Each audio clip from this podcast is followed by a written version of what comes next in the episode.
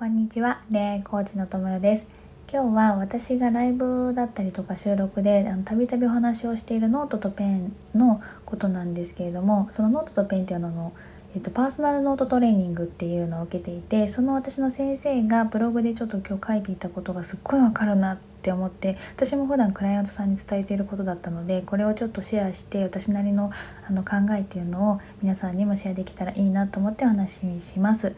でここからはちょっとその先生が書いていたことなんですけれども読みますね。あの頃の私は知らなかったんだよね。今の幸せが未来の幸せにつながっていくなんて。今我慢して頑張るんだから未来はそのご褒美として幸せになれる。そう思ってたよ。幸せな人生を送りたかったら今幸せな時間を過ごすこと何をしたら私は今この瞬間から幸せだなって思えるんだろう。すごい自分にならなくても今のままの自分で叶えられる幸せって何だろう。私は何をするのが幸せと感じるんだろう。っていうここまでがその先生が書いてたことだったんですけど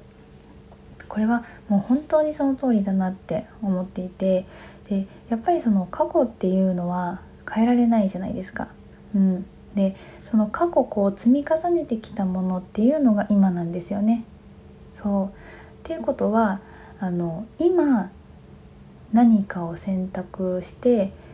今そのその選択したもの今を積み重ねていったその先にあるのが未来っていうことなんですよね。うん、だからやっぱり今その幸せになる選択ができる人とかその今幸せになる選択をし続けることし続けることができる人こそがこれからもその先幸せになっていくことができる人なんだなっていうふうに思っています。うん、でこう今何を選択するかとか今どんな行動をとるかとかそれによってやっぱり未来はいかようにもなるし本当にこうなんだろうな今何を選ぶかで先って全然変わってくると思うんですよね。うん、だからその一つ一つ本当に一つ一つも小さなことのその選択の積み重ねがこうその人の未来を作っていくっていうことを自覚しているかどうかっていうだけでも、うん、今こうなんかこう自分を幸せにしようっていう意識が変わってくるんじゃないかなって思いました。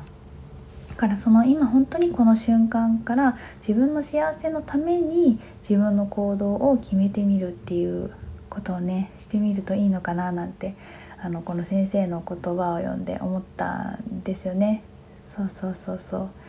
だからやっぱりなんだろうなあのいつかとか未来はとか幸せになれてたらいいなって思うんだったらやっぱり今を幸せに生きるっていうことだし今を幸せにできない人はやっぱりその今の積み重ねが先にあるわけだからその先いくら幸せになりたいと思ってもやっぱりそれはなかなかやってこない逆に言うとねっていうことなんですよね。そうそうそうだから我慢の先に幸せがやってくるわけではないですね。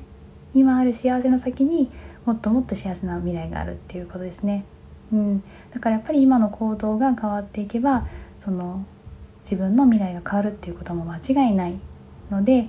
うん、自分を幸せにするためのことを一つ一つやっていくとみんな幸せになれるかなって思います。